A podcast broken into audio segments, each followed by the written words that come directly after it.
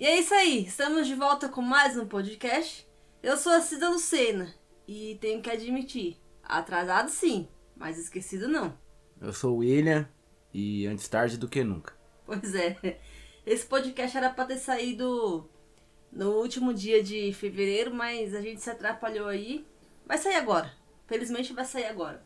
O livro de hoje é A Fantástica Fábrica de Chocolate, é um livro conhecido não sei o livro, mas provavelmente todo mundo assim da nossa faixa etária possivelmente assistiu uma das versões do filme da Fantástica Fábrica de Chocolate. E eu tenho que admitir que tanto o livro quanto o filme, o filme eles são bem parecidos. É, quem assiste só assistiu, ou quem só leu não, não perde. Os dois filmes, né? O remake também. É. Muito bom. O remake ele acrescenta algumas coisas que não tem uhum. no livro, mas é muito parecido a história. É, vamos começar então falando dos personagens. O personagem principal é o Charlie, que vive numa situação de extrema pobreza. Ele mora numa casa com os pais e os avós paternos e maternos. O Charlie, ele é uma criança, como eu já falei, muito pobre, muito pobre. Que eu acho. É, eu ia falar que eu achava que não existia criança assim hoje em dia, mas eu acho que existe, existe sim, né? Existe pior ainda. O Charlie ainda tem uma casa. Ainda mais nesse momento que a gente tá passando lá pelo ataque lá da Ucrânia e Rússia, lá hum. deve estar tá feio o negócio para aqueles lados. Mas o Charlie, ele retrata uma realidade para nós que não é comum ver. Não é comum da gente ter acesso. E quando ele descobre que o Willy Wonka vai sortear os cinco cupom dourado, ele sonha, ele acredita que ele vai conseguir. Só que quando a gente tá lendo, você acha que é impossível aquilo, porque eles praticamente não têm dinheiro para comer. E ele só come chocolate uma vez por ano, que é quando é o aniversário. E coincidentemente, esse sorteio dos cupons dourados é perto do aniversário dele. E aí os avós, todo mundo acredita que quando ele ganhar o chocolate de presente de aniversário vai ser o chocolate premiado. E pra surpresa de todo mundo não é. Aí, no decorrer do livro, vai passando todas as crianças que estão encontrando cupom premiado, cupom dourado, e cada criança tem uma característica que é, chama muito a atenção. A gente vai já falar das crianças. Você quer acrescentar alguma coisa antes disso? Não, é, é acrescentar que é legal a esperança do Charlie. Eu acho que é o que tá faltando hoje no, na atualidade, a esperança. Ele mostra isso, que ainda se você acreditar, a chance de dar certo. Por mais que não dê certo, mas não pode deixar de acreditar. E o Charlie acredita até o fim. E é interessante que os pais dele quer trazer o Charlie para uma realidade mais centrada ao real ali, que as coisas não é baseadas só em sonhos e tal, e o vô dele não, não deixa o Charlie perder essa esperança. Às vezes talvez por um senhor que já foi desgastado pela vida, mas ele vê o, a esperança nos olhos do garoto e acredita nisso. E triste. Triste. o fato é que eu acredito que toda criança tem essa inocência e essa inocência leva a acreditar que tudo é possível porque ela não foi ainda tão contaminada quanto um adulto a não acreditar nas coisas, a ser uma pessoa desacreditada, desiludida. Então ele acredita até o fim, ainda mais tendo o incentivo do vô, assim como você falou. Ele acredita até o fim que vai ser possível, que ele vai conseguir ir lá visitar a fábrica de chocolate. E a fábrica de chocolate, ela tem uma coisa interessante que fazia muitos anos que ela estava fechada pro público, né? Uhum. Porque William Wonka, ele desenvolvia diversos chocolates, diversos produtos diferentes, e as pessoas, outros fabricantes, donos de fábricas, eles começaram a colocar pessoas infiltradas para roubar receitas. E quando ele descobriu, ele definiu que ele não ia mais é, abrir a porta para humanos. É, ele ficou chateado também com, com a falta de honestidade das pessoas, né? Porque William Wonka, ele também tem um pouco de criança nele. Ele é um adulto, mas a, fábrica de chocolate é como se fosse um parque de diversões. É, ele sonha, né? A ideia, o, os doces dele é baseado no, no que ele imagina. Aí ele quer criar doces assim que, que ultrapassa o comum. E aí ele mantém vivo essa criança dele por meio dos produtos, por meio daquilo que ele desenvolve, eu acho. Sentido. Tanto que no remake ele tem um conflito com o pai, que coisa que não tem no livro e no filme de 79 ele tem um conflito com o pai, que o pai é ironicamente um dentista e ele quer comer doce. É nisso que, falando um pouquinho do remake, ele quer, ele cria a fábrica de chocolate numa tentativa de provar pro pai que ele consegue. É aquela típica questão da psicologia de você é, afrontar esse pai para conseguir viver, né? O pai queria que ele fosse dentista também. Aí ele, ele tem até esse conflito com o pai, ele não faz as pazes. No finalzinho do filme que ele resolve essa questão. É, mas não tem no livro. Então vamos lá. O anúncio em relação aos cupons dourados foi assim. Eu, William Wonka, decidi permitir que cinco crianças, somente cinco, nenhuma mais, visitem minha fábrica este ano. Os cinco felizardos serão recebidos pessoalmente por mim e poderão conhecer todos os segredos e mágica da minha fábrica. Então assim começa a loucura pelos cupons dourados. Os, os chocolates eles foram enviados para diversos locais do mundo e diversas crianças começaram a, a, querer, a desejar estar naquela fábrica de chocolate. E aí vamos começar a falar das características das crianças. Deixa eu pegar aqui. Eu só tenho da Veró, que tá falando do segundo. Bom, após o anúncio então dos cupons dourados, o primeiro cupom foi encontrado pelo Augusto Glup. O Augusto, ele era um garoto gordo. Viciado em, em comida, né? Ele é um menino que só come o que quer, na verdade. É, uma criança sem limites que sem come, come, só, come, só come. come o que quer e não tem aquele cuidado dos pais, porque ela. Na Não verdade, os quatro, os quatro primeiros aí são mimados. Sim, só o Charlie que. É, o Charlie não- é, são quatro, né? Passado, são cinco crianças. Só o Charlie que não. Aí o Augusto, então, foi o primeiro que achou e ele é gordo porque ele come exageradamente. Aí depois, no... Aí ele focou em comer, né? Só o chocolate Wonka pra. Até ele achar usou o... essa habilidade, suposta habilidade dele tem de comer pra achar o chocolate. Augusto, eu acho que a gente não tem muito o que falar da de característica dele. Dele, ele é um menino que só, assim, só pensa em comer. É o que chamaria de criança zoiuda. Tanto que ele não, vê as consequências de comer. Ele, lá na frente isso desenrola de uma forma mais perigosa. A criança sem limite. Sem limite. Uma criança, Mas não tão chata quanto as outras que estão por vir. Sim. Aí, depois de um dia do aniversário do Charlie, é anunciado que foi encontrado o segundo cupom dourado. E aí, quem achou foi a Veroca Sal. A Veroca, sim, é uma menina Rica, rica, mimada, que desprovida de limites da, da família, onde o pai, naquela tentativa de não perder esse amor, que é o que acontece muito hoje com jovens pais, de não perder o amor do filho, permite tudo. E é a Veruca, ela, ela era um- o que chamam de ditadora da família, era um pequeno tirano. É, ela queria porque queria o cupom e o pai fala que não consegue ver a filha triste, chorando, porque ela queria tanto cupom e ele precisava então fazer com que a filha parasse de chorar. Priva tanto do sofrimento que ela percebe de uma forma que ela consegue jogar com os pais quando ela fala que vai sofrer e os pais ficam com medo disso, né, de frustrar a filha. Bom, a, a Veroca, o pai dela tinha uma fábrica, ele parou todos os empregados, era ela, né? Uhum. Pra poder ficar só abrindo chocolate. Até achar. Até achar. Então achou e aí conseguiu. O terceiro cupom, ele foi encontrado pela Violeta Chatagret. Que é uma mocinha bem competitiva, né? Uma menina bem competitiva. Que ela. bate vários ela, é, recordes. Ela quer bater o recorde atrás do outro. O atual recorde dela era mastigar o chiclete, eu acho que por três meses. É, Ela tava mascando, mascando mesmo chiclete. Ela tinha batido o recorde da amiga e ela queria entrar pro Guinness. Isso também é interessante, a autocobrança que ela tem. E a mãe ainda reforça essa competitividade dela. O quarto menino é o Mike, Mike TV. TV. O Mike TV. Um menino bem violento.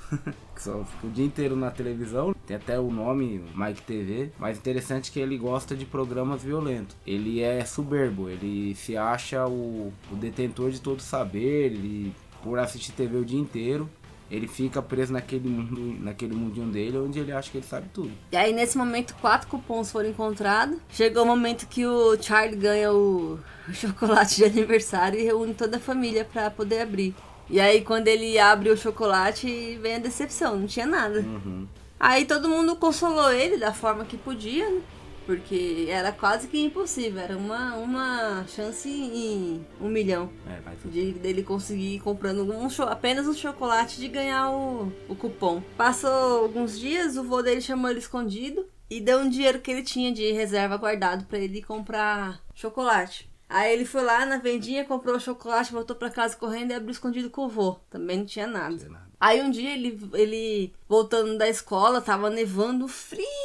E ele com aquela roupa bem fininha, na neve lá, quase morrendo de frio. Olhou pro chão e achou um dinheiro lá. Aí Ele pega aquele dinheiro e fica pensando se leva para casa para comprar comida, porque né, o pai dele já estava desempregado e a comida cada vez mais rara na casa. Aí ele vê aquela moeda e fala: Eu acho que se eu for ali na vendinha e comprar um chocolate, eu ainda consigo ter troco para levar pra minha mãe para comprar coisa pra gente comer. Aí ele vai lá, compra o chocolate e não tem. E mesmo assim sobra dinheiro. Ele pega, vou comprar mais um. Quando ele compra o segundo chocolate, ele abre e tá lá o cupom dourado. Aí aparece um monte de gente querendo vender. Vender não, querendo comprar dele cupom oferecendo dinheiro e o, o, dono da venda não deixa ninguém comprar, né? Fala pra ele, ó, sai daqui correndo, não para lugar nenhum, vai pra sua casa, que você foi premiado, você vai conhecer a fábrica do Willy Wonka, né? Fábrica de chocolate. É, e a fábrica, assim, era o evento mais importante daquela época. Fazia anos que ninguém, ninguém nem sabia que ainda funcionava.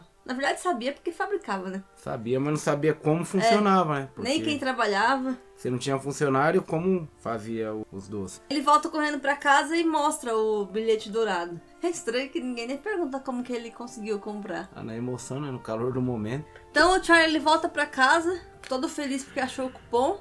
E aí eles vê passando na TV que o último cupom foi encontrado e que tem que ir para a fábrica no dia seguinte. Entre os familiares dele ali, um resolve ir com ele. Né? Que é o vô.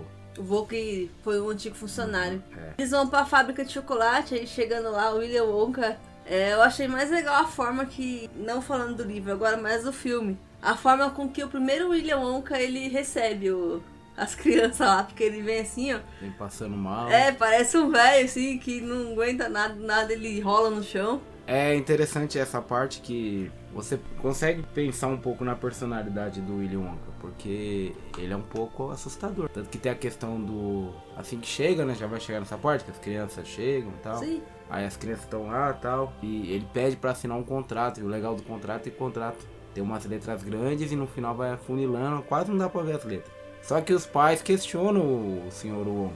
Pera aí, eu tenho que ler o que eu tô assinando. Mas aí as quatro crianças mais mimadas e até naquele calor do momento, pega a caneta e assina. Sem.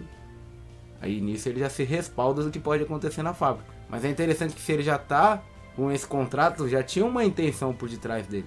Ninguém sabe na verdade o que ele estava pensando. Se fazia parte de um experimento, que ele fazia parte do combinado ali dele, que ele queria com aquilo ali. Então, depois dessa forma bizarra que ele recebe todo mundo, começa a visita pela fábrica e é um local encantador. Eu até tenho vontade de fazer uma visita numa fábrica de chocolate. Você tem vontade, Will? Sinceramente, não. Eu tenho, eu vou pesquisar uma pra nós Porque não é assim. Mas é interessante. É um monte de maquinária. Pra quem gosta de maquinária, os Umpalumpa lá são trabalhadores cansados, pelo jeito. Nossa, que chato. É. Mas então começa a visita pela fábrica de chocolate. E aí cada criança com a sua característica, não, não característica sua física, personalidade. Sua personalidade, ela vai sofrer uma consequência que ela não vai conseguir chegar ao fim da visita. Sim. Por conta dos seus atos. E a gente vai falar? Ah, não sei, porque quem vai ouvir o podcast vai só querer ouvir pra assistir ou ler o livro depois, né? É.